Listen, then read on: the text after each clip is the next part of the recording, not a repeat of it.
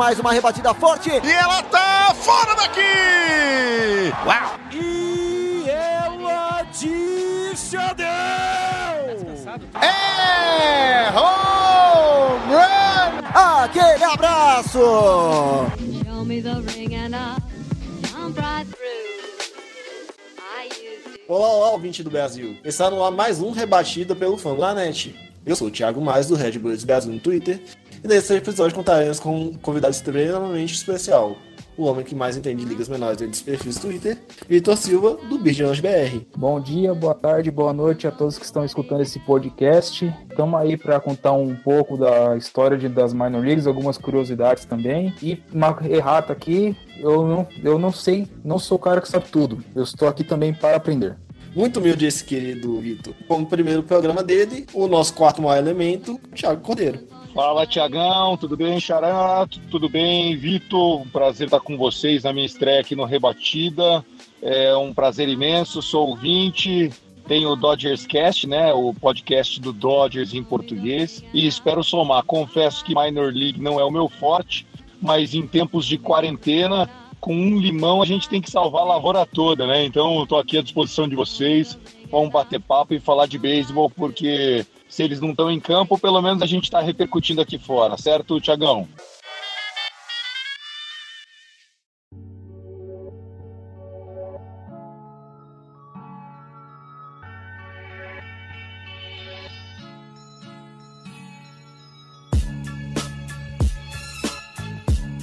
Muito bem, pessoal, passando para deixar os recados desse episódio de Rebatida, que é o Danilo, eu tô editando o programa.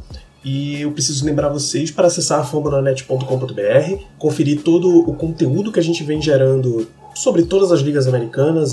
Tem texto rolando sobre MLB, tem a re uma rede de podcasts sobre MLB, o Rebatida vem junto com o Podcards, e aí do, do próprio Thiago Mares, sobre o St. Louis Cardinals, o Dodgers Cast, do Thiago Cordeiro, são os dois Thiagos que estão nesse episódio, falando sobre Los Angeles Dodgers.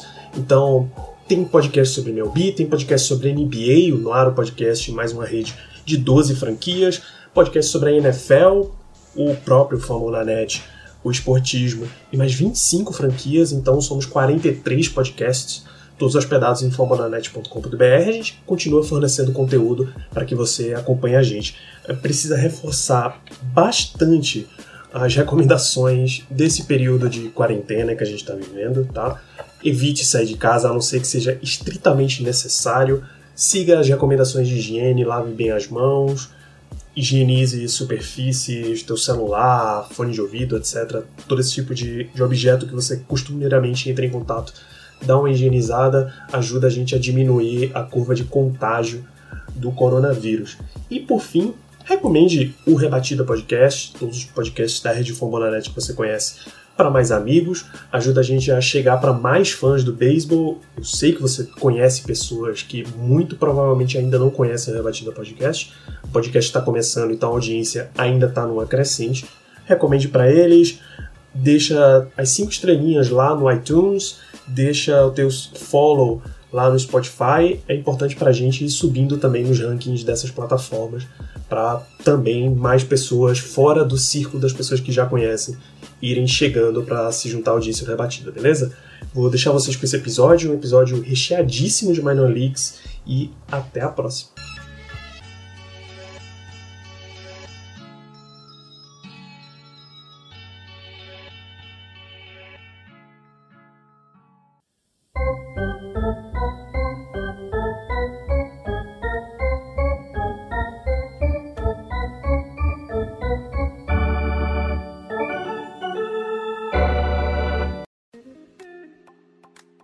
Você que mais manja de ligas menores, como funciona o draft da MLB de uma forma bem simplificada? Bom, o draft ele é diferente das outras ligas porque o da MLB é o único que acontece durante um campeonato em curso, enquanto NHL, NBA e NFL eles fazem é, após o término de suas respectivas temporadas. O, da, o do beisebol é no meio da temporada, além de ser separado por três dias e 40 rodadas de seleção. O draft, é, a, a ordem dele é composta pela ordem inversa da temporada regular, não conta os playoffs, ou seja, é, o pior time da temporada regular é o primeiro a escolher, o segundo pior é o segundo, e o, e o time de melhor campanha é o que escolhe pelo final. É, simplificando para o nosso ouvinte, pega a tabela inversa do recorde e inverte. Por exemplo, Isso, isso. o Washington Nationals, que foi campeão, ele, foi, ele vai ser a escolha 20. E o Houston Astros, que teve a melhor campanha, vai ser a escolha 30, por exemplo. Exato, isso. né, Nesse, nesse esquema. Tá, E cada time tem um, um pool, né? Um, como se fosse um pequeno cap que ele pode usar para assinar com todos os jogadores que o time selecionar no, naquele draft em específico. Claro, quanto, quanto a escolha mais alta, é maior o, o gasto com ela.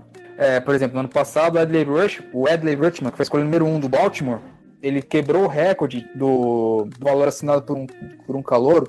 Se a memória não me trair, acho que foi 8,2 milhões de dólares que ele assinou. Ele tinha passado, antes era o Garrett Cole, tinha esse, esse recorde anteriormente. E é 8,1 milhões de dólares que ele assinou o contrato. E cada cap do time, quanto pior o time for, mais de, ou quanto mais escolhas ele tiver, mais ele pode gastar. Existe também as escolhas compensatórias, é, caso o jogador perca algum jogador de, na free agency, como acontece na, na NFL também. E a particularidade do draft da MLB é esse. Somente essas escolhas compensatórias é que podem ser envolvidas em trocas. Qualquer outra escolha fora dessas, ela não pode ser trocada. É proibido troca de escolhas de draft na, no beisebol. E essas escolhas compensatórias geralmente são, são escolhas diferentes do, da NFL, que quem tá acostumado com a NFL, essas escolhas são de meio de rodada, meio de draft, aliás. No beisebol não, já é na segunda rodada já tem escolhas compensatórias. Até porque, se você for pensar que são 40 rodadas, né? Você ter a segunda rodada, você tá no, no topo lá da cadeia, né? É, vale mais a pena mesmo que da NFL, que é de terceira, quarta rodada. Isso, isso, exato. E ainda tem é, escolhas que eles chamam de é, Balanced Round A, Balanced Round B também, que são escolhas é, abaixo das compensatórias, para aí sim seguir nas rodadas 2, 3, 4 até a rodada 40. E não necessariamente você selecionou o jogador, ele vai para o seu time logo de cara. Como existem as negociações entre clube e empresário e jogador e tudo mais, ele pode recusar, assinar, tipo, não quero jogar aqui, como aconteceu em 2000 e 2017, se não me falha a memória. Vamos lembrar um caso mais fácil. O John Manziel foi draftado pelo San Diego Padres e ele não assinou com o San Diego Padres porque ele estava indo pro Cleveland Browns na NFL, dando um exemplo de mais conhecido. Isso, exato. E também há casos, como. Eu só não vou lembrar o nome do, do prospecto, mas foi um, um jogador que o Atlanta selecionou em 2017. Era top, era- foi, foi top 10 do draft. Ele não assinou para tentar fazer carreira na, na Coreia, se não estou enganado, para depois voltar para jogar MLB. Porque o draft em si, é você. Não que você selecionou o cara, ele vai automaticamente já subir pro seu time para jogar. Não. Ele passa por um processo é, que, é, que é conhecido como as ligas menores, ou as minor leagues. As ligas menores, é, só para um contexto histórico, ela é mais velha que a NHL, é mais velha que a NFL e é mais velha que a NBA. Porque ela foi formada em 1901 pelo então presidente da Earth League, Patrick T. Powers, que foi eleito presidente na época da Associação de Jo- das Ligas Profissionais de Beisebol Americanas. A primeira temporada foi cida só em 1902. E o comissário da Major League Baseball, bom lembrar, não é o mesmo comissário da men das Minor League Baseball. Bom lembrar isso também. Isso, exato. As ligas menores, é, a parte da, da MLB, né, digamos assim, questão de, de mandatário, de... É só questão de mandatário mesmo, porque se fosse uma liga, não diria independente, mas afiliada, né, como são os, os times, como são os times das minor leagues com as franquias da, da MLB. E as ligas menores sempre passou por reformulações, número de times, etc. Ela começou no- em 1909, ela teve o. Quando, quando o Power saiu, do, saiu da presidência, ela tinha 35 ligas com 246 equipes. O recorde de times se deu em 1949, depois da Segunda Guerra, quando tínhamos 59 ligas e 448 times, que é o que até hoje é o recorde da, da história da- das ligas menores. E hoje em dia as ligas menores contam com 18 ligas envolvendo AAA, AA, classe A avançada, classe A, classe A temporada curta, é short season que fala, e a liga envolvendo os calouros. Aí o que acontece? Quando esse prospect, quando o jogador é selecionado, ele, ele primeiro vai jogar as ligas de calouro. E além disso, complementando a informação sobre a quantidade de times, hoje na, nas Minor League Baseball, considerando somente Double A, Triple A e Single A avançada e temporada longa, tem mais times do que a Premier League inteira. A Premier League não, desculpa, é o sistema profissional de, de futebol da Inglaterra. É muita coisa, é muito time, é time pra caramba mesmo. Tava olhando aqui só, só a família do Dodgers de, de times, porque os mais famosos são o Oklahoma City Dodgers, que é o AAA, né? Aí tem o Rancho Cucamonga Quakes, que é Double A, que é, o, que é onde, quando um pitcher fica na disable list 15, 30 dias, ele não volta para AAA, ele vai lá para Double A para pegar uns hitters, uns rebatedores mais, até para não tomar uma humilhação, entendeu? Mas fora isso, tem ainda o Tulsa Drillers, o Great Lakes, que também é um time que às vezes aparece para calor jogar. Tem o Arizona Dodgers, que foi onde apareceu o Kershaw, foi é, é single A, né? E tem o Ogden Raptors. Só aí nós estamos falando em seis times que o Dodgers mantém. Seis. Nas ligas menores, pra, só pra galera pensar, cada, na AAA são 30 times, na AA são outros 30 times e na, na Single A são 60 times. Cada time tem uma afiliação em cada uma das ligas. Como a Double A são duas ligas separadas, a Short e a Long Season, então 60 times, considera outros 60 times, 120 times. Só parando pra pensar dessa forma. Exato. Só acertando, o Rancho Cucamonga é da, Ava, da Single A avançada. É Double A, não é Double A. Double A é o Tulsa, é o Tulsa Drillers. Porque esse, é, o que acontece quando o jogador se lesiona? Eles começam a recuperação dos times lá de baixo. O cara já é pegando ritmo, é, se for pitcher, por exemplo, faz, é, passar por aqueles processos de começa o jogo, aí tem um pitch count, né, um joga limitado, para já pegando o ritmo, depois vai, vai, vai galgando aos poucos até passar todo o período dele, ou o time sobe ele antes, ou passa até Double A, Triple A, enfim. Os times usam muito isso para recuperar os jogadores que estão na disabled, como o Thiago Cordeiro falou. É muito raro também o jogador lesionado voltar direto para Major League Baseball. É muito raro mesmo. É difícil isso. Não, só volta se for playoff, né? Ele só volta se for já com, com vaga na liga. Acho que nem isso. Se não, faz duas, três etapas, é, faz, faz uma movimentação antes, com certeza. Isso, certo. Então, voltando às equipes, é, como, como o Ares falou, até a single A tradicional, todos os times têm é, uma filial fixa. A partir da single A, que são as temporadas curtas, é que começam as divisões. Porque, por exemplo,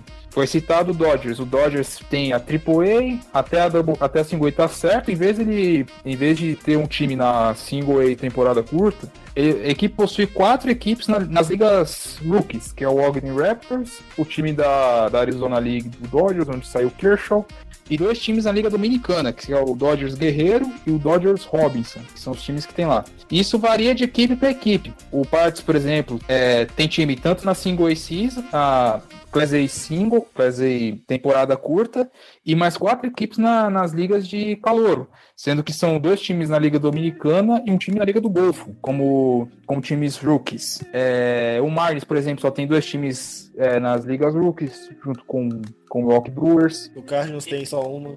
O Atlanta Braves não tem time na single e temporada curta e só tem três times direto na liga de, de calouros. E aí varia de equipe para equipe, tanto que hoje ao todo, somando todos os times, temos 261 equipes das de ligas menores, somando todas as 30 equipes, todos os times que ela tem filiação, que elas têm filiação no caso. E cada liga dessa ligas menores tem a sua particularidade, seja para é, montagem de, de, divisões, tem liga que você vai encontrar com divisões com seis equipes, outras duas com quatro, vai ter liga que vai ter 12 times separados em, não, 16 times separados em quatro, em quatro divisões, quatro equipes cada, e também nos, nos critérios de classificação para pós-temporada. E quando esse calouro ele vai para as ligas menores, ele começa na liga de, de rookies e dali para frente ele vai galgando o caminho dele. É, quais são as chances desse cidadão, jogador, fosse draftado e subir no mesmo ano? É quase nenhuma. É muito raro acontecer. Nem Mike Trout, que é o melhor jogador da atualidade, conseguiu. O Mike Trout é, ficou dois anos nas ligas menores do, do Los Angeles Angels. O Bryce Harper também ficou dois anos nas ligas menores. É muito raro. Tem jogadores que ficam quase 10 anos nas ligas menores, como o caso do Tommy Pham, que hoje está no San Diego Padres. Exato. Varia muito de jogador para jogador, como a franquia é, evolui esse jogador, se, se prefere pregar a cautela. Geralmente, quando a escolha é número um, a não ser que o cara seja um fenômeno, eles sempre seguram para não lançar ele logo de cara. Sempre preferem escolher jogadores de rodadas mais abaixo. E esses de mais abaixo que conseguem uma produção boa nas ligas menores, eles, eles, eles têm mais chance, eles sobem com menos pressão, digamos assim, do que os caras que sobem mais, mais para cima. E se o jogador não acabar sofrendo com lesões, é, ter problemas e tal. Citando um exemplo aqui rápido, é, o Dylan Bundy, em 2011, se não estiver enganado, ele chegou a ser o prospecto número 2 no top 100 de todo o beisebol. Que foi, escolha de, foi a quarta escolha do draft, era um pitcher muito. que, que o, povo, o povo esperava muito dele. É aquela famosa eterna promessa esse Band aí. Nunca deu nada esse cara aí também, né? Só que pera lá, pera lá. Ele subiu em 2012 pro time profissional. Ele estreou em 2012. O, quando o Baltimore voltou aos playoffs, ele jogou algumas partidas, só que ele não pegou não jogou os playoffs daquela época, se não estiver enganado. E o Band sofreu demais com lesões. E aí o valor do cara vai caindo. Vai caindo, vai caindo até que chega hoje em dia. Ele tem partidas que a, no, que a fastball dele não consegue passar de 90 milhas por hora. É, apesar de ter uma slider que todos consideram uma slider acima da média na, na MLB, é o pitcher que acabou cedendo o maior número de home runs. Acho que na história foram 41 home runs que ele cedeu em 2018, uma coisa assim. Ou seja, horroroso, né? Foi uma temporada péssima. Então, horroroso. Só que é que tá. Esse cara ficou a um, uma rebatida do jogo perfeito, ou de um no-hitter, que o Baltimore não consegue há mais, de, há mais de 20 anos. Vai fazer 30 em 2021 o jogo contra o Seattle, que a única rebatida que o Seattle, que o Seattle teve naquela, naquele jogo em Baltimore foi um bunch do Kyle Seager. Ele ia conseguir um jogo perfeito. Ele é um cara que, que, que igualou o recorde de strikeouts em uma partida só. 14, com a camisa do Warriors, contra o White Sox. Foi um, jogo completo. 14, 14 strikeouts é o recorde da história do Orioles numa partida? O recorde é 14. É Eric Ballard, Mike Mussina e Dylan Bundy. 14. Entendi. Ô, Vitor, o ano que o, o Dylan Bundy conseguiu, conseguiu tomar 41 home runs foi no ano de 2018. Isso, 2018. Porque, você foi o cara que oscilou demais. Tinha partidas ótimas, tinha partidas tenebrosas. Agora você quer pegar um, um outro exemplo de um cara que dificilmente apareceu no top 100 e que hoje é um dos melhores da liga? Mookie Betts. Sim. O, o Mookie Betts, eu acho que a maior posição dele foi 80, 85, um negócio assim. O Mookie Betts, ele nunca foi prospecto alto nem na própria farm do Red Sox. E é um fenômeno hoje. Eu tô com medo de não ver ele com a camisa do Dodgers, viu? Não, é só ver o, o Dylan Carlson, que tá pra subir agora no Cardinals, ele foi, ele apareceu na temporada passada. Ele passou despercebido até dentro do farm dos Cardinals. É, porque aí varia muito jogador. Se o jogador tiver uma temporada ascendente, que estoura e tudo mais, que todo mundo, é, que ele chama atenção, todo mundo vai olhar com outros olhos para esse jogador em específico. Posso citar o exemplo da vou ficar passando bastante tempo do Orioles, que é o time que eu mais acompanho, do Austin Reis. Em 2017, esse menino tava, acho que na, na classe, na Single A, ele dominou a Single A, dominou a Double A, e foi o primeiro cara do draft, acho que de 2016, que estreou na MLB, o primeiro. Aqui, depois que ele subiu, acabou comendo com lesões em 2018, conviveu com lesões, aí em 2019 ele voltou, fez umas defesas a lá Mike Trout, Willie Mays, enfim, já, já chama ele de é, Willie Hayes ou Austin Mays, enfim, defino como que ele quebrou recorde de calor que, que há muito tempo não se via em uma partida só. É verdade, eu não tô, eu não tô falando besteira, é sério isso. Não, imagina, cara. Então, varia muito, cara. É muita variação esse negócio. O Vander Franco, por exemplo, do Tampa Bay Rays, é o prospecto principal. É o cara que ainda tá na, na single A, por exemplo. Já deve começar double A. Então, é muita, muita variável, muita. ia falar, ia ser muito matemática aqui agora. É muita coisa envolvida que, que você vê que um prospecto vinga, ou um prospecto que ninguém dá nada e acaba indo bem. Outro caso, por exemplo, que, eu, que me vem embora agora, é do Rhys Hoskins, o Philadelphia do, dos Phillies. Quando ele subiu em 2018, se não me engano, 2017, ele era o prospecto 15 da farm do Phillies. 15. E ele subiu detonando todo mundo, batendo o home run dourado. O Pete Alonso, que subiu no ano passado, ele era no top 100, ele era abaixo dos 50. E quebrou o recorde de home runs era do Judge, de calouro. E bateu exatamente 53. Ninguém esperava, né? O Pete Alonso começou o ano como quarto primeira base do Mets e tava lá já no Opening Day, já tava no elenco. Foi um negócio incrível mesmo, o Pete Alonso ano passado. Porque em 2019, nas minor leagues, o Pete Alonso foi o primeiro no beisebol inteiro a chegar a 100 RBIs, antes de todo mundo. Então você já viu, tipo, ah, tem alguém especial aqui, só que a gente não sabe se esse cara vai ser só isso, ou se ele vai, ou se ele vai estourar, ou se ele vai cair. O Mets fez a aposta e deu certo. Acontece, tem dessas. Às vezes o time tem um prospecto que pouca gente dá valor, o cara vai arregaça. Sem dúvida. Então, essa, essa é a base que, que a gente tem vendo de longe, que a gente não tem o conhecimento que esses que os scouts lá que acompanham é, a calouros, tanto os caribenhos quanto os jogadores que saem das universidades high school dos Estados Unidos. Ah, bem lembrado. É, além do, do draft, em julho a liga abre para prospectos internacionais. O que significa? Jogadores da região do Caribe ou da América Latina podem assinar livremente com qualquer equipe, desde que essa equipe chegue com a proposta, aí o menino aceita, né? Que geralmente são jogadores muito jovens, de 16, 15 anos, que, é, que os times mandam seus olheiros pelas regiões, aí observam, olham no menino e falam assim: esse menino aqui é bom, vamos tentar assinar com ele para ver o que, o que, que acontece. E joga esse menino na, na farm da equipe e, esse, e, esses, e os times têm uma segunda via para encontrar o seu para encontrar os seus, seus diamantes brutos para serem lapidados. E, e para lembrar, os jogadores internacionais, diferente da, do restante da liga que não tem cap, para você contratar um jogador internacional, seja ele japonês, coreano, latino, canadense, existe um cap para se fazer o, o contrato desses novos jogadores não americanos. Exato. Cada time também tem um cap que, ele pode, que pode ser usado para assinaturas de jogadores em específico. É, vou citar um exemplo que me veio aqui à memória do New York Yankees, que no ano passado eles assinaram com um jogador que é, que é tido.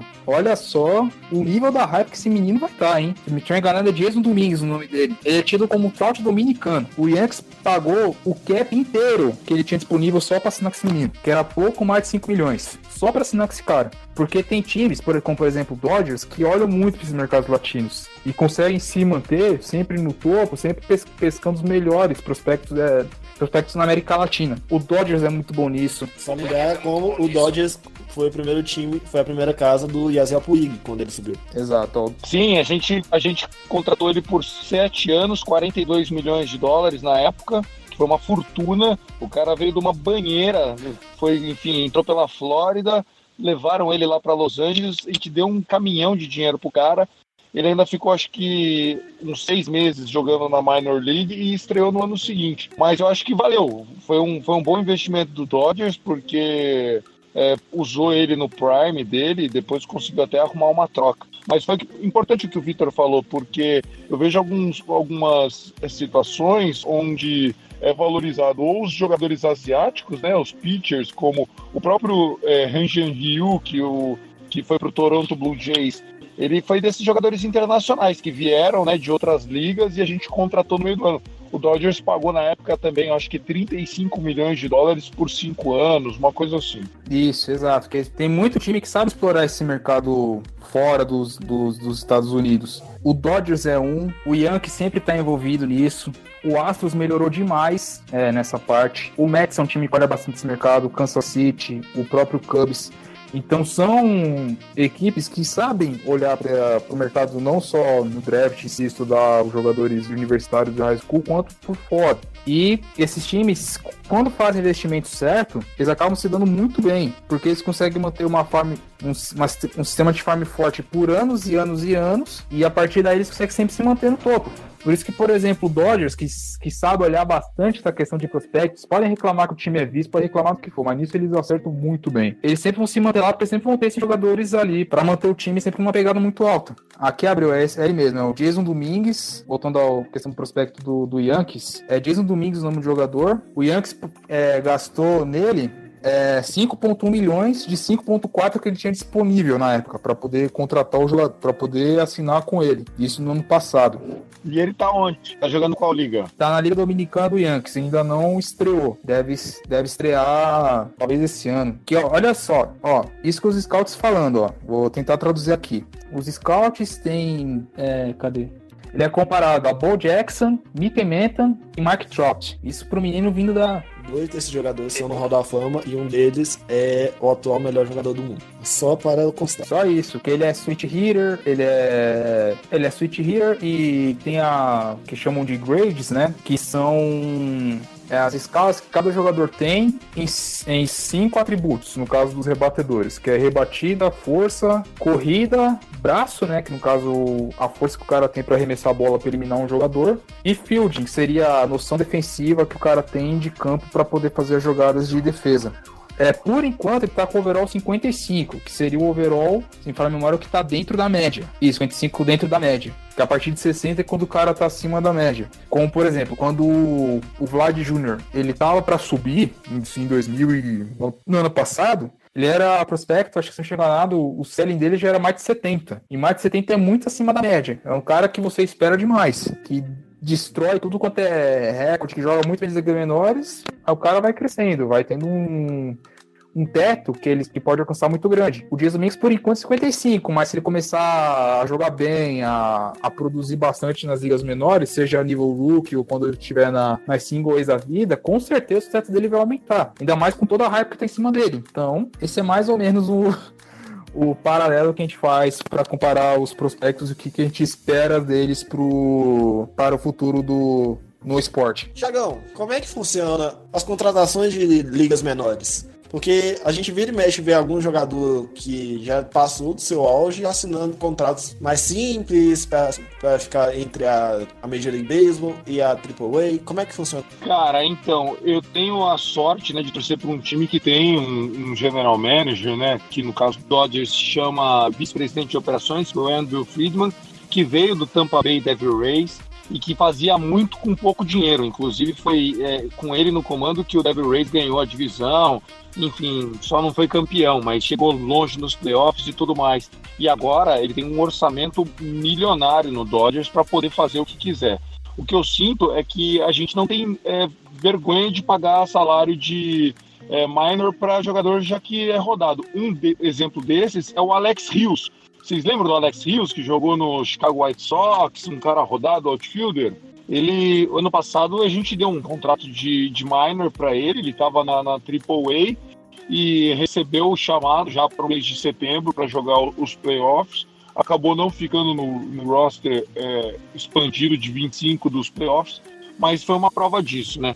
O, o funcionamento de como é um, um, um contrato de minor, o Vitão pode até explicar melhor do que eu, mas eu acho que o grande time de beisebol hoje, as grandes franquias, elas fazem muito pelo seu suporte. Um caso desses foi o próprio Yankees, né? O Yankees ano passado começou a machucar todo mundo, o Stanton machucou na, na primeira semana, Severino, o terceira base deles, que era o Andujar, também machucou, e eles começaram a subir todo mundo e o time, pô, foi aí brigar até o final com o Houston Astros, pela melhor campanha da American League. É mais ou menos isso, né, Vitão? O, o beisebol se forma, um time de beisebol forte se forma também nesses detalhes, na composição de quem não tá aparecendo, mas está pronto para subir, né? Exato, porque assim, a... não só necessariamente é, os calouros ficam na, nos times abaixo. Geralmente a AAA é, também ficam muitos veteranos lá, jogadores que já têm certa experiência na MLB, só que como o elenco é, de, da MLB no começo de, de, campeonato é sempre curto, né? Que você começa. Antes começava com 25 jogadores. Essa temporada é... vai passar para 26 e em caso. Hoje a quantidade de jogadores. No início da temporada, no Opening Day, são 26 jogadores e quando é necessário um doubleheader. Por exemplo, é, dia X teve chuva, aí juntou dois, é, um dia com dois jogos. Dia com dois jogos, podem se adicionar dois, um jogador extra, para 27 jogadores. E esses 27 jogador tem que estar no 40 roster, que é, o, que é o elenco de 40 jogadores, que, mas que nem todo mundo tá com. Nem todos os times estão com esses 40 jogadores. Na verdade, ninguém tem. Não tá. É aquele monte de gente mascando chiclete de blusa dentro do dugout, né? É aquele monte de nego que parece que não faz nada, tudo desocupado. Não necessariamente, alguns jogadores estão em em AAA. Na verdade, a, a quantidade de jogadores que fica no Dugouts por jogo, acho que no Dugouts, sem contar o Bullpen, são apenas 15 pessoas. É, porque você, você pode montar um time com mais pitchers do que rebatedores ou mais rebatedores do que pitchers, no caso, né? Você tem você pode equilibrar as coisas. Você, não, pode chegar a montar um time só com pitcher e esquecer é, banco, do guard, caso você precise de alguma emergência. Mas você pode chegar no meio termo, mas pode, às vezes pode ter, seu time pode ter quatro reservas, pode ter só três reservas ou dois, depende da situação. Ou lotar de pitcher e vambora. Só que pitcher também tem um limite que você pode levar para cada, cada partida. É, quando é o American, na American League, como tem o DH, normalmente vocês deixam menos jogadores rebatedores no, no time para reserva e focam mais em pitcher. Não necessariamente.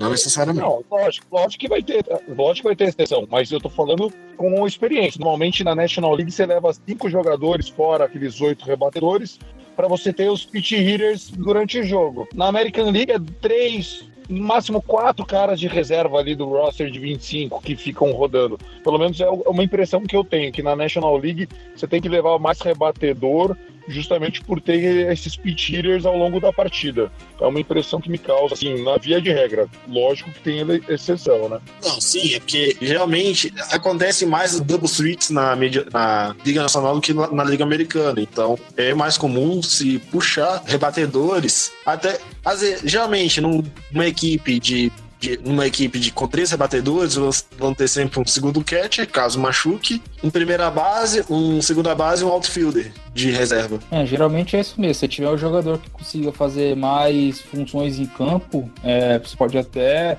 abrir mão para poder ter mais pitchers ou se tiver um cara que só é específico ou que está sendo poupado por uma partida para tá sendo poupado, algum cara tá jogar demais e tal, para dar para dar um gás para jogador que dificilmente alguém joga assim 162 partidas numa temporada, é, acontece dessas. A não ser que se chame Cal Ripken Jr., né, Vitão? A não ah, ser o Iron Man, esse, né? Esse, esse aí é mito, esse aí é. Não, não entra em qualquer lista de mortal, não, tá? Pode é, colocar em, em outro, outro, Excelente. outro pedestal. Esse é. Cara, esse é fora de série.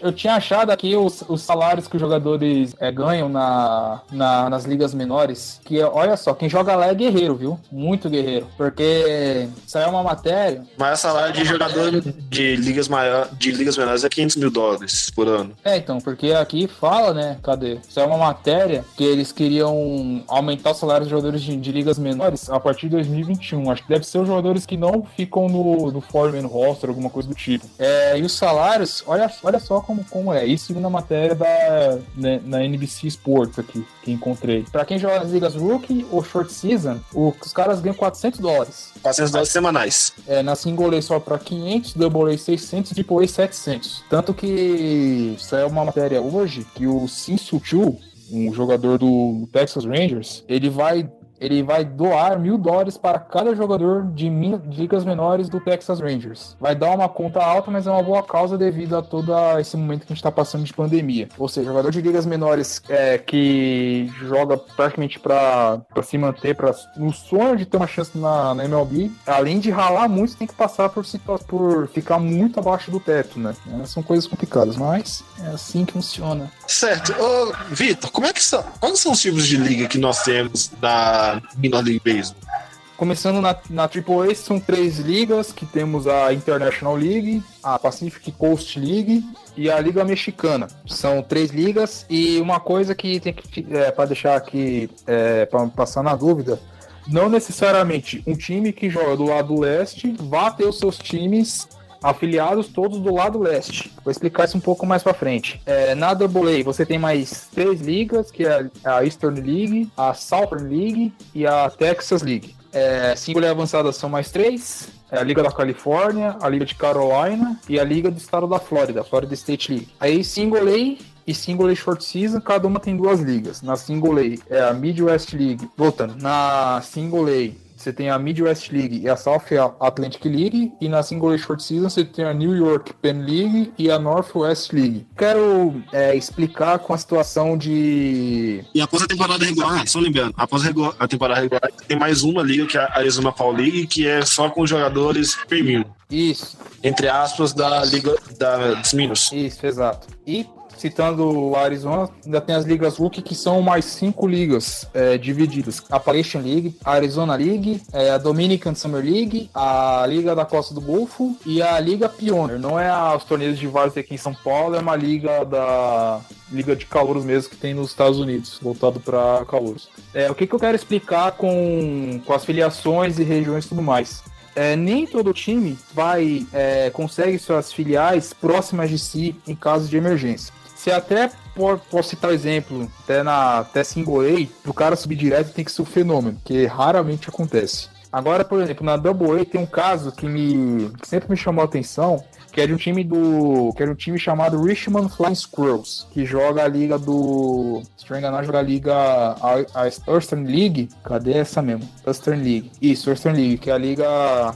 Liga do lado leste, da Double A. Esse time é filiado do San Francisco Giants, que é do outro lado do, do país. É, por exemplo, se um cidadão é chamado da Double A direto para lá, é, a logística para esse cara, se precisar o jogo for em São Francisco, a logística para esse cara para lá fica um pouco pesada, porque a distância é muito longa, né? Então, a não ser que você avise o cara com muita antecedência, porque nem todo time vai ter essa, esse privilégio ou essa, é, esse privilégio de ter suas equipes perto.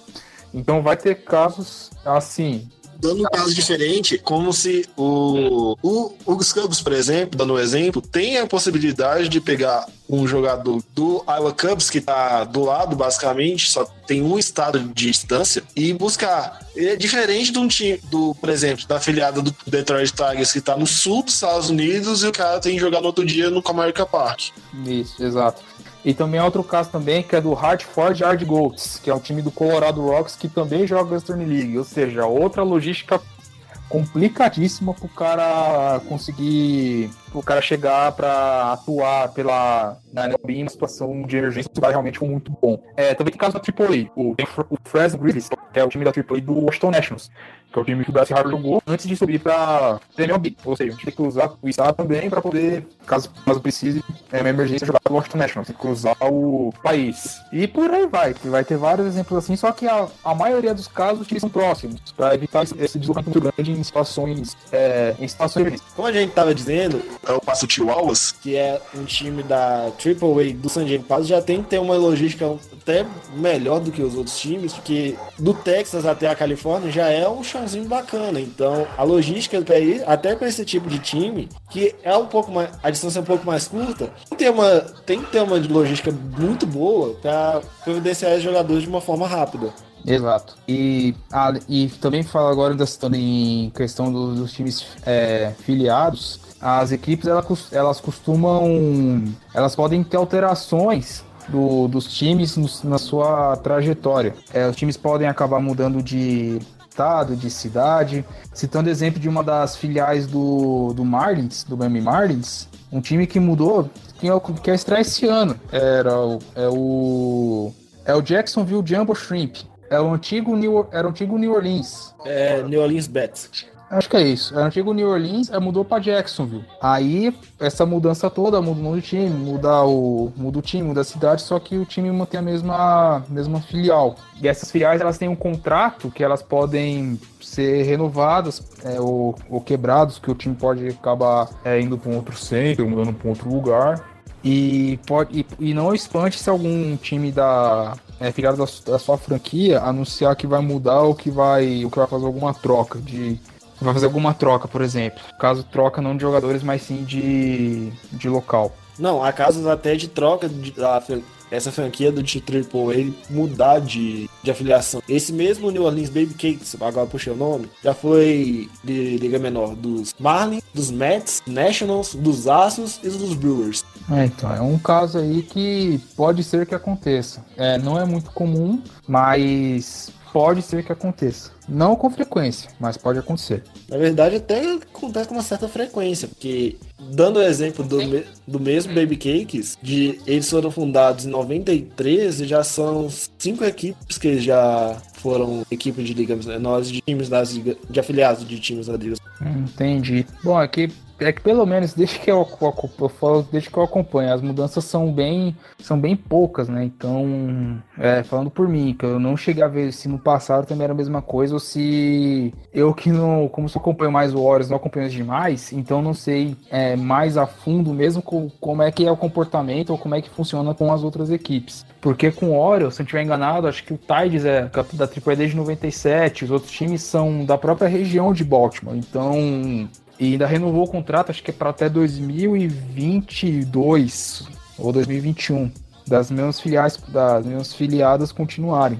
Então já assumo aqui minha meia culpa, que eu não estudei 100% essa parte, e vambora. Como que as- os times se afiliam a esses os times da Major League Baseball se afiliam aos times das Liga Mini Baseball? Minas. É, é aquilo que eu que comentei com você no antes, Maris, é por contrato que eles fazem as, as afiliações. É muito contrato e também eles pagam uma parte, uma parte do, do incentivo da, da Major League Baseball também passa para esses ligas. Isso, exato. Aqui já tem até uma lista, ó. É, no- até o início de 2018, é, tinham duas filiadas que, tá, que a ligação é, já passava de 50 anos, que é o, o Raging Fighting Phils, que é o do Philadelphia Phillies da AA, da Single A avançada do Tigers, que é o Lakeland Flying Tigers, que são os times que estão juntos há mais de é, mais de 50 anos juntos. Hoje em dia é tudo via contrato. É, tá para fechar o contrato, aí, aí negocia com as equipes, aí se renovar o contrato e seguirem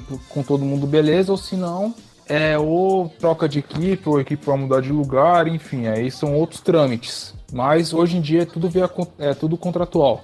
E, tem- e temos uma curiosidade, né? O, o atual San Diego Padres também já foi um time da, de ligas menores e acabou subindo para a Major League Baseball, sendo o único caso de um time que subiu para a Major League Baseball. Isso, exato. Eu vou, eu vou deixar até como curiosidade, é, quando as ligas menores teve seu, eh, completou seu centenário em 2001, eles fizeram a lista dos 100 maiores times da história das ligas menores. É, e por coincidência, o número 1 é o, é o Los Angeles Angels de 1934. E você ainda encontra outros times aqui, tipo, Baltimore Orioles aparece bastante aqui, tipo, dominou nos anos 20. Muito, tem muita equipe do Orioles aqui. E basta lembrar também que, de alguma forma, as Negro Leagues foram é, equipes de ligas menores depois da subida do Jack Robinson, porque o caso do Jack Robinson foi um caso de foi um caso de sucesso para a Major League Baseball, que até depois alguns, alguns outros jogadores negros vieram das Negro Leagues para Major League Baseball. Exato, ele jogava pelo Montreal Royals. Tem até uma foto dele famosa com o uniforme da equipe de, de Montreal antes dele subir pro, pro Brooklyn Dodgers. Na,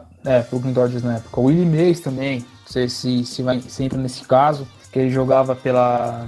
que era pro, não lembro, acho que era pro New Jersey que ele jogava nos anos 50, uma coisa assim. E depois ele acabou sendo chamado para jogar pelo, pelo New York Giants, que depois foi para São Francisco e tal.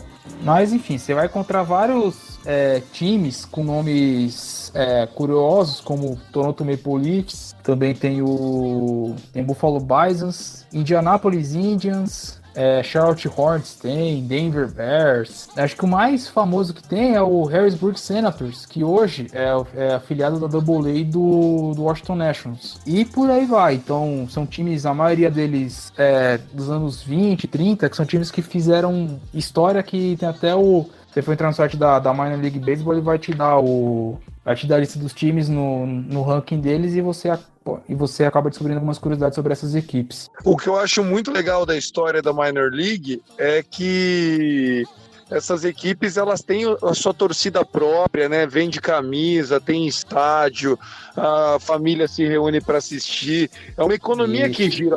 Os times, os times não têm tanto prejuízo com esses, com esses clubes. Muitos clubes desses são superavitários, né? Exato, são times de, de cidades pequenas, são, são é, cidade abraça a equipe, né?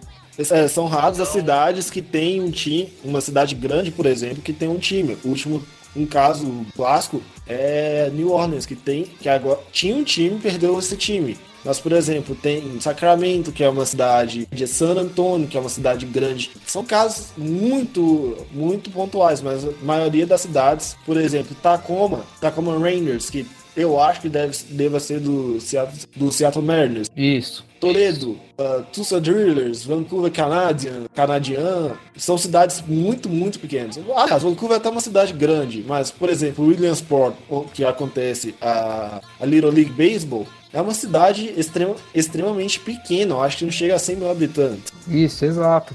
São times, é, como se fosse pensar, né, passando futebol brasileiro, são times que, que a cidade abraça, né? São times que, que podem é, não, não serem campeões direto, digamos assim, mas o a cidade abraça tanto essa equipe que vira até, como o Thiago Cordeiro falou, até jogos família, assim, né? Pra galera ir, pra curtir o jogo mesmo, pra, pra ver o.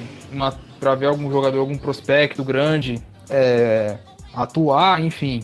É um, é um clima diferente. Que aí depois, quando o cara sobe, você pode falar, olha, esse cara comprei aqui na cidade, jogou aqui, então tem todo esse lado mais. é, mais família, né? Digamos assim, acho que essa é a palavra certa. Tiagão, como é que acontece a classificação dos prospectos do Major League Baseball? Que a gente vê sempre a, uma tabelinha dos 100 melhores jogadores das ligas menores. E como é que dá essa classificação? Cara, eu gostaria de, de ter a certeza do que é, vale mais, do que vale menos, mas eu sei que a Baseball America tem um dos rankings mais famosos de prospecto, né? E agora a gente tem também o ranking da ESPN dos 200 mais, e os jogadores eles vão se tornando verdadeiras lendas antes mesmo de estrear nos profissionais, né? São muito aguardados e valem muito dinheiro. Acontece que muitas vezes esse jogador, quando ele tá com o seu, o seu prospecto muito alto, né? Os times sabem que esse, que esse é um ativo do clube que o cara tá valendo muito, ele já começa a valer é, quando chega perto de subir para da minor para major league, valores de all-star, né? A gente vê muito acontecendo muito quando é um jogador free agent no final da temporada, chega o mês de junho ali, o clube aceita abrir mão daquele contrato que já está expirando e que não vai conseguir renovar em troca de uma aposta. E eu acho que muitas vezes acontece o que o Vitor tentou explicar, né? N- não que esse ranking vai dizer se o cara é bom ou ruim. Ele deu até o exemplo do Mookie Betts agora no começo do, do, do podcast para dar um puto exemplo de um cara que é top, já foi MVP e que nunca foi tudo isso na- nas categorias de base, né? Nas minor leagues. E outros caras já são é, high prospect desde o início. Nós tivemos o caso do Bryce Harper, que foi desde o início um cara prospecto alto, e o próprio Washington Nationals substituiu o Bryce Harper esse ano com outro cara muito novo, que era o Soto, né? O Soto também foi um cara que, apesar de muito novo, sempre teve no, no, no alto aí das, das suas listas de prospecto. O, o, o mercado de olheiros nos Estados Unidos é muito grande, né? Nós temos é, todos os times têm seus afiliados, seus olheiros na Venezuela, na Nicarágua, eh, na, na- no Caribe, e esses caras também ajudam com as suas performances ali a, a sacramentar se aquele prospecto tá bem ou se não tá tão bem. Concorda comigo, Vitão? Gênero no meio legal, cara. Você mandou muito bem. É, você tocou no ponto também que a gente não tinha falado. Que às vezes o cara tem uma, uma hype tão grande, ou, ou você espera muito desse cara, que as equipes já assinam é, contratos profissionais já com esses prospectos. Citando exemplo que aconteceu recentemente, são dois na verdade. Do Evan White pelo Seattle Mariners, que me engano, acho que foi por 65 milhões por, eu não vou lembrar o tempo, o tempo de contrato dele, mas foi tipo, era o recorde para um jogador de Double A. E o White Sox fez isso durante o Spring Training com o Luiz Robert, que hoje é prospecto número 3 da, pelo site MLB.com. E, e são e casos, como, como você mesmo falou, cara, até para quem fica até dica para quem joga o OTP. Contrate os melhores olheiros possíveis, que o jogo para você vai ficar muito mais fácil. Hoje em dia, se você não tiver um olheiro muito bom, se você não tiver um cara que acompanha o jogador, que conhece o jogador, que sabe que ele pode produzir, você não vai para frente. Não adianta. Citando outro exemplo do, do Orioles, não adianta, cara, vou citar bastante exemplo do, do Baltimore. Draft de 2018. Baltimore, acho que se, não tiver enganado, acho que era escolha 9, 9 ou 11. E sempre dava jogadores que, tipo, dava o Jared Kelenic na escolha do Baltimore, dava Ryan Withers. Enfim, vários mocks davam vários jogadores diferentes para Baltimore.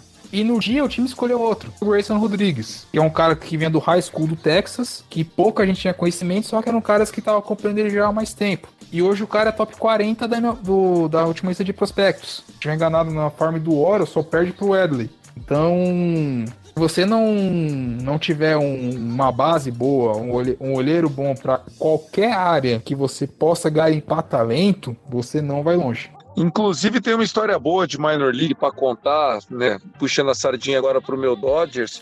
Na década de 70 é, começou a ter uma briga, uma discussão lá em Los Angeles de que o Dodgers não valorizava muito o povo mexicano.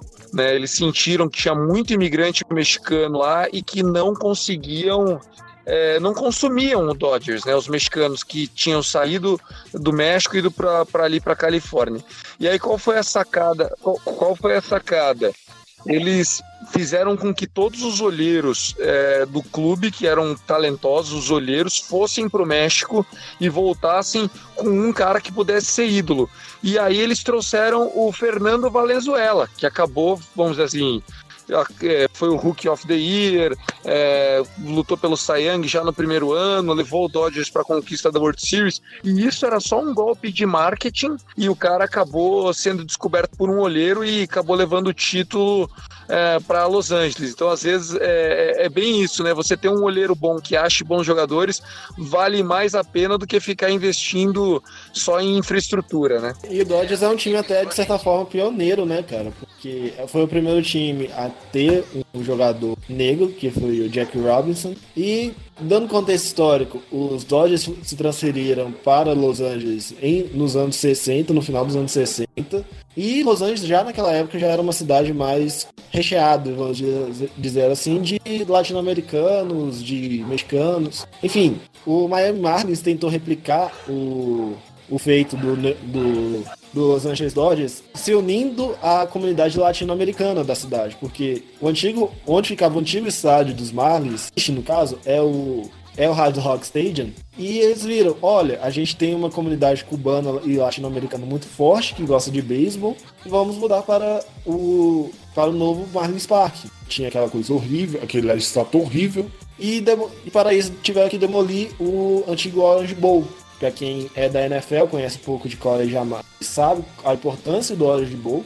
E esse, esse com esse movimento eles tentaram replicar exatamente a mesma coisa, só que mudando o time para dentro da comunidade latino-americana da cidade. Mesma coisa que os, os Dodgers fizeram com um jogador que era da comunidade mais mais popular, mais mais populosa, vamos dizer assim, da, o Dodgers ele investe muito todos os anos com olheiros, né? Olheiros fazem parte do investimento do Dodgers.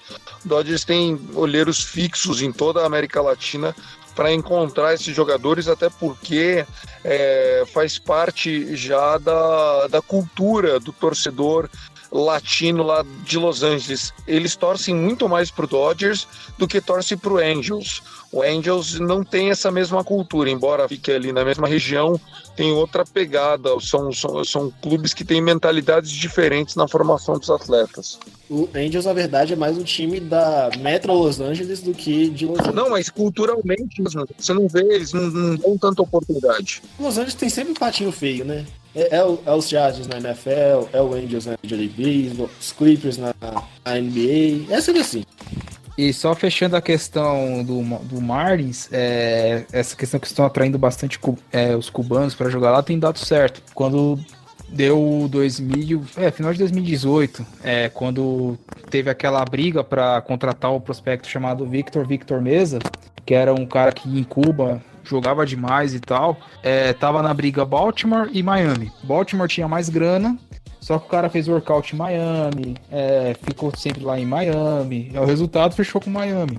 É a famosa camisa pesa, né, Vitão? Camisa pesa nada, é três World Series contra duas. Respeita, filho. Não, ca- camisa pesa pro lado do, dos, dos Orioles. Ah, eu tô zoando. Mas. Miami, tem, É. Miami pode falar uma única coisa. Falar uma única coisa. Nunca perdeu o playoff. Aí é um tapa na cara geral. Só pra explicar pra todo mundo, é, o Ma- os Marlins, o Florida Marlins, barra Marlins existe desde 94, Vitor. Não, não, não, não é- os caras não é tão novo, não é tão novo assim não, pô.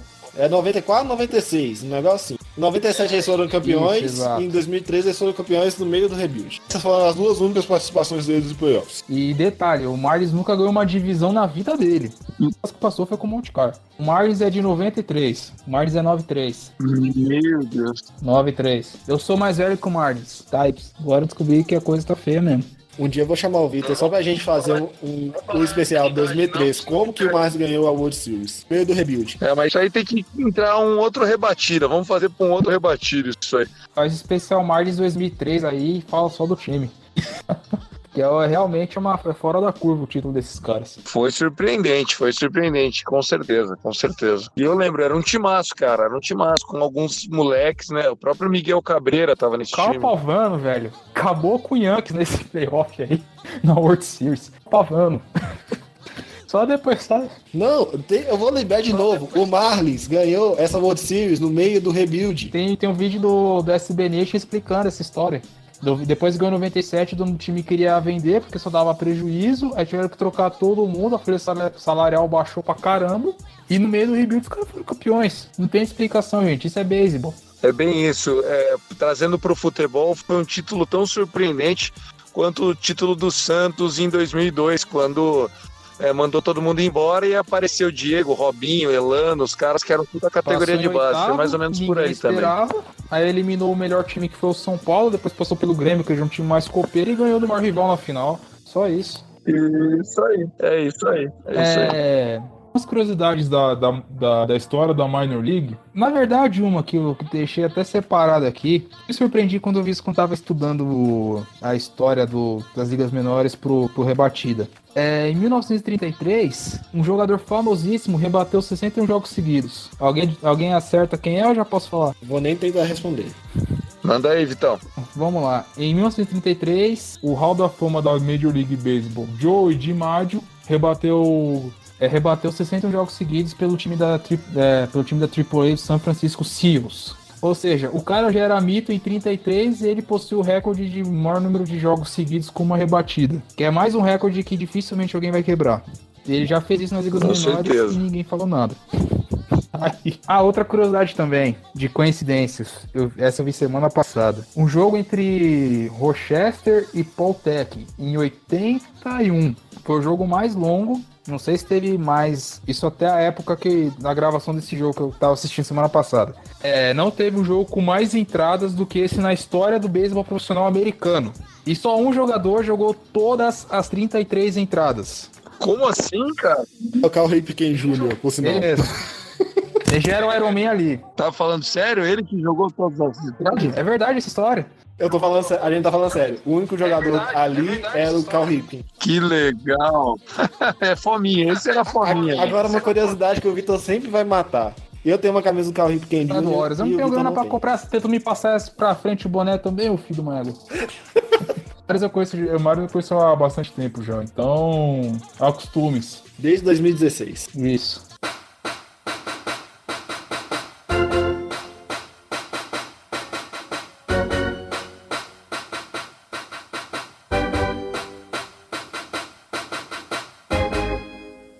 Vamos para o último subtema, que é o Boom, boom or Burst. Quais jogadores que melhor classificado buscam e como os jogadores despercebidos viram estrelas nas majors? Olha, cara. Hum. Eu tenho, eu tenho alguns nomes aqui pra falar que Boom or Bust. Um que eu acho que tá, virando, tá bustando é o nosso querido. ah, de- o, aquele, aquele cara que o Cardinals draftou uns dois anos atrás, terceira base. O Gorman? Ó, era, ele é aquele cara de força? É home run?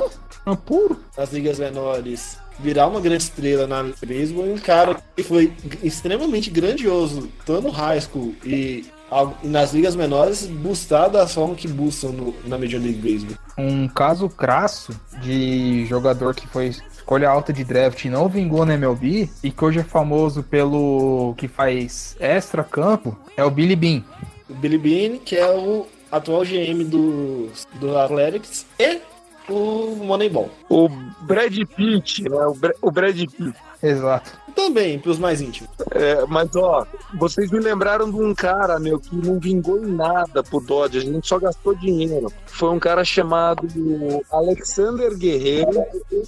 A gente trouxe ele em 2016, assinamos um contrato dele de Cuba, 4 anos, 28 milhões de dólares. Ele nunca jogou pelo profissional, cara. E acabou o contrato dele esse ano, quer dizer, nem vai jogar, né? Então, às vezes, é muito risco, né, cara? Jogador de minor league, ele é risco, ele não é garantido. Esse é o, esse é um, esse é o grave problema que tem. Que nem a gente já falou de caras com hype, tem o Bob Wiff Jr., que é do Kansas City Royals, que foi a escolha 2 do último draft. Ele é comparado ao Alex Rodrigues. Não, teve aqui, teve, o- teve o, o Tim Beckham também, que foi escolha alta no draft. Beckham foi pick 1 em 2007. Esse daí eu cansei de draftar e dropar em Fantasy League, viu, cara? Mas aí jogadores como, por exemplo, dando um exemplo, o Molina que saiu, o Yadier Molina, meu ídolo, deuso, lindo, maravilhoso, saiu na quarta rodada.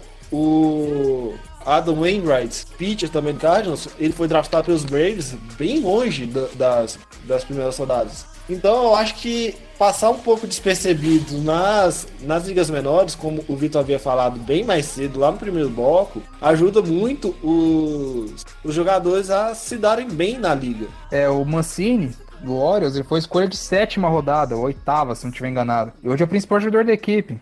Ah, quem foi sétima rodada foi o Justin Turner, que é o do Dodgers, né? Ele foi pique 204. E Sétima rodada também. E hoje é um cara com mais de 60 rebatidas em pós-temporada. jogou no Orioles, jogou no Mets. Ele foi dos Orioles, não? Ou dos Mets? Os Mets. E eu acho que o caso mais desapercebido da história, eu não sei se eu não encontrei um que foi mais além disso, mas é o José Bautista. Ele foi escolha de vigésima e não sei que rodada. Só isso. O cara foi escolha acho que de vigésima, vigésima terceira. Ele era o cara do cachorro quente, Cara, né? não sei, velho. Mas, tipo, ele foi escolha, tipo, muito pra baixo. Muito pra baixo. E o cara ficou, virou um dos menores rebatedores da história do Blue Jays. Então, se você. É aquilo que a gente comentou no começo. Se você trabalhar o cara certinho, se o cara é, não tiver tanta pressão em cima do cara, é, lançar o cara no- na hora certa também, que tem muito disso. Você não queimar o, o calor logo de cara, a chance de você ter esse calor pra, pra render bastante é grande. Agora, se você lançar o cara, tipo, às pressas, na primeira vez que o cara tiver um momento bom e depois ele só viver de um mês, aí esquece, cara. É um talento que você desperdiça.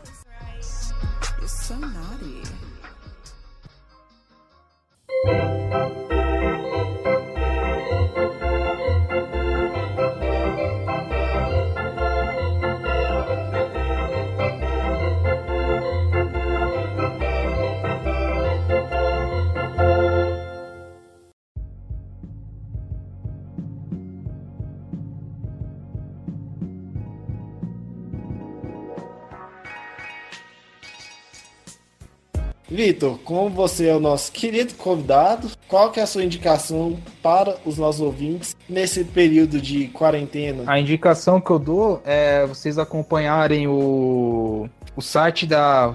as redes sociais da MLB. Porque todo dia eles estão lançando uma partida clássica pra galera assistir na íntegra. Eles passaram no hitter do, do Roy Halladay nos playoffs de 2011 contra o, o Cincinnati Reds, que foi quase o jogo perfeito, que ele só deu um walk, não deu mais nada. Parte do Derek Jeter, que foi a- o último jogo dele em Nova York, New York Yankees, que foi um walk-off contra, contra o Orioles, um jogo que o Yan- Yankees ganhou por 6 a 5 E cada jogo em si é uma partida especial que a MLB tem de algum momento clássico que eles vão acabar reproduzindo.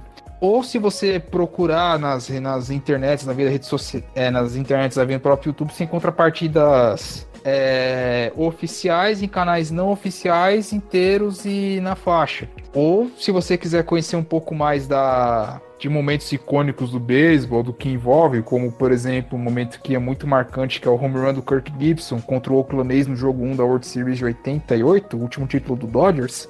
Você vai no SB Nation e procura a série Rewinded, que eles contam toda a história, os principais jogadores envolvidos, só que infelizmente vai estar em inglês. Também é uma chance para você é, treinar, praticar, se você estiver é, estudando. Enfim, essas são as dicas que eu dou. É, desde já agradeço a, a participação no podcast da Rebatida. Foi, uma, foi ótimo falar de, de beisebol, falar de minor leagues, que é um, um assunto que eu gosto muito, que eu procuro sempre estudar e percebi que tenho que estudar bastante ainda para chegar no nível aceitável. É, agradeço ao Mais pelo convite, agradeço ao Thiago Cordeiro pela companhia, sempre que precisar a gente tá aí. E é isso, galera, aproveitar bem a, essa quarentena aí, é, se cuidem, é, não deem sopa pro azar e bola pra frente que a gente vai sair dessa. Thiago, suas recomendações? Bom, quero agradecer você, Maris. Quero agradecer o Vitor também pela companhia no Rebatida. Espero que vocês tenham gostado da minha contribuição. Minors não é o meu forte, mas beisebol é a minha paixão. Tô sentindo muitas saudades da temporada, né? Já era para estar tá começando aí, já quente esse mês de abril. A minha dica é de um documentário da Netflix que envolve o beisebol, mas é um caso real policial. O nome do filme, do documentário é Long Shot e conta a história de um torcedor do Dodgers que foi acusado de homicídio, ficou preso e é uma história que tem uma relação do beisebol com o caso, com o crime. Eu não vou dar spoiler, mas vale muito a pena. Concorreu ao Oscar em 2018 de melhor curta-metragem e mostra muito o ambiente do torcedor de beisebol nos bastidores desse crime que aconteceu, mas enfim, pegaram o cara errado e, e acabou que, graças ao apoio que o Dodgers deu para esse torcedor torcedor conseguiram provar a inocência, porque na hora do crime ele não estava no lugar do crime, ele estava dentro do Dodger Stadium. Vale muito a pena, é um thriller aí policial, um documentário de 40 minutos chamado Long Shot da Netflix. E eu tô à disposição, Maris, sempre que você precisar, é, tô à disposição. Vamos é, fazer aquele nosso crossover do Dodgers com o Cardinals, que eu sei que em campo a freguesia do Dodgers para o Cardinals recente ela é, é inconteste, aliás, não só recente, né? A grande pedra no sapato do Dodgers, é, desde que se mudou para Los Angeles, tem nome e sobrenome, é sim o St. Louis Cardinals. Certo. A gente tem que combinar isso direito. Eu fiquei de combinar com você e só tô enrolando. Bom, e a minha recomendação dessa semana é são dois podcasts. Pra quem não fala inglês vai me matar, mas são necessários, mas pra quem gosta de beisebol, eu recomendo o podcast MLB Pipeline, da própria MLB Network, que comentam as necessidades dos times, como os times podem se preparar. E o outro podcast é o The Show Before the Show, da Minor League Baseball, que trata como é que foi a semana das ligas menores, como os nossos prospectos estão indo e tal. E é isso. Thiago, quer dar mandar um beijo, um abraço para alguém especial? Eu quero, cara, eu quero. Eu quero mandar um abraço pessoal do grupo Dodgers da Massa. Dodgers da Massa que tem um jeito irreverente para comentar as coisas do Dodgers em português. É o melhor material que a gente acha aí no Instagram e no Twitter. Então, quem gosta de piadinha e tal é o Dodgers da Massa. Um abraço para a galera lá e convido vocês para ouvirem o Dodgers Cast Baseball. Já tem quatro programas no ar. É, ele vai veio junto com a rebatida, né? O rebatida e o Dodgers Cast foram lançados aí na mesma semana. Então, convido todo mundo para que quiser conhecer dentro do, da família Fumble na Net, tem sim o Dodgers Cast, falando muito de beisebol, mas claro, com uma ênfase maior ao Dodgers. Obrigado, viu, Mares? Valeu, Vitão. Obrigado pela companhia. Então, é, um recado para alguém? Especial? Deixar aqui meu abraço, primeiramente para a galera do grupo do Horas Brasil no WhatsApp existe um grupo de torcedores do Orioles e tem mais de um dígito naquele grupo de pessoas. Ou seja, estamos sozinhos. É, deixar um abraço pra galera, não vou lembrar o nome de todo mundo agora, mas vou deixar um abraço especial pro Ian, que é um cara que me ajudou muito, é, principalmente estava no, no, período mais, mais afastado, período de viagem, quando umas férias, ele cobria, um moleque que eu, que eu gosto pra caramba dele. Ele é um dos caras que, que me recebeu no Twitter em 2016, quando eu resolvi me aventurar a fazer essa, essa, digamos, maluquice barra paixão, que é falar do, do Orioles em língua portuguesa. É, não sei o que seria se não fosse esse, esse primeiro passo que foi dado. É, obrigado, Maris, pela, pela paciência, por, por me apresentar a galera também. Pode se preparar que semana que vem você tá de novo. Só o Cincinnati Reds não tem uma, uma contativa e Peter, se eu estiver enganado, se a memória não estiver me traindo agora. Mas a partir de 2017 a gente teve um crescimento muito grande e se você quiser procurar informação de uma equipe especial, se você quiser seguir todas, pode seguir, que tem uma galera lá muito gente boa, muito com muito afinco de falar do beisebol que tá sempre na, na luta, na labuta, para poder trazer a melhor informação possível. Esse é o meu, meu abraço, meu agradecimento. E mais uma vez é, frisando, e você, se vocês me convidarem, tamo junto, estou à disposição. Nem se for para falar de B, é, não só de minor league também, de, de MLB também, histórias, temporadas históricas, times históricos. Estamos aí para ajudar com o Julius Fabiano. Ajude na briga. Abração a todos. É, eu vou mandar um abraço para os nossos queridos componentes que não puderam estar neste episódio, que é o Tássio e o Robert. Um beijo, um abraço e até a próxima semana.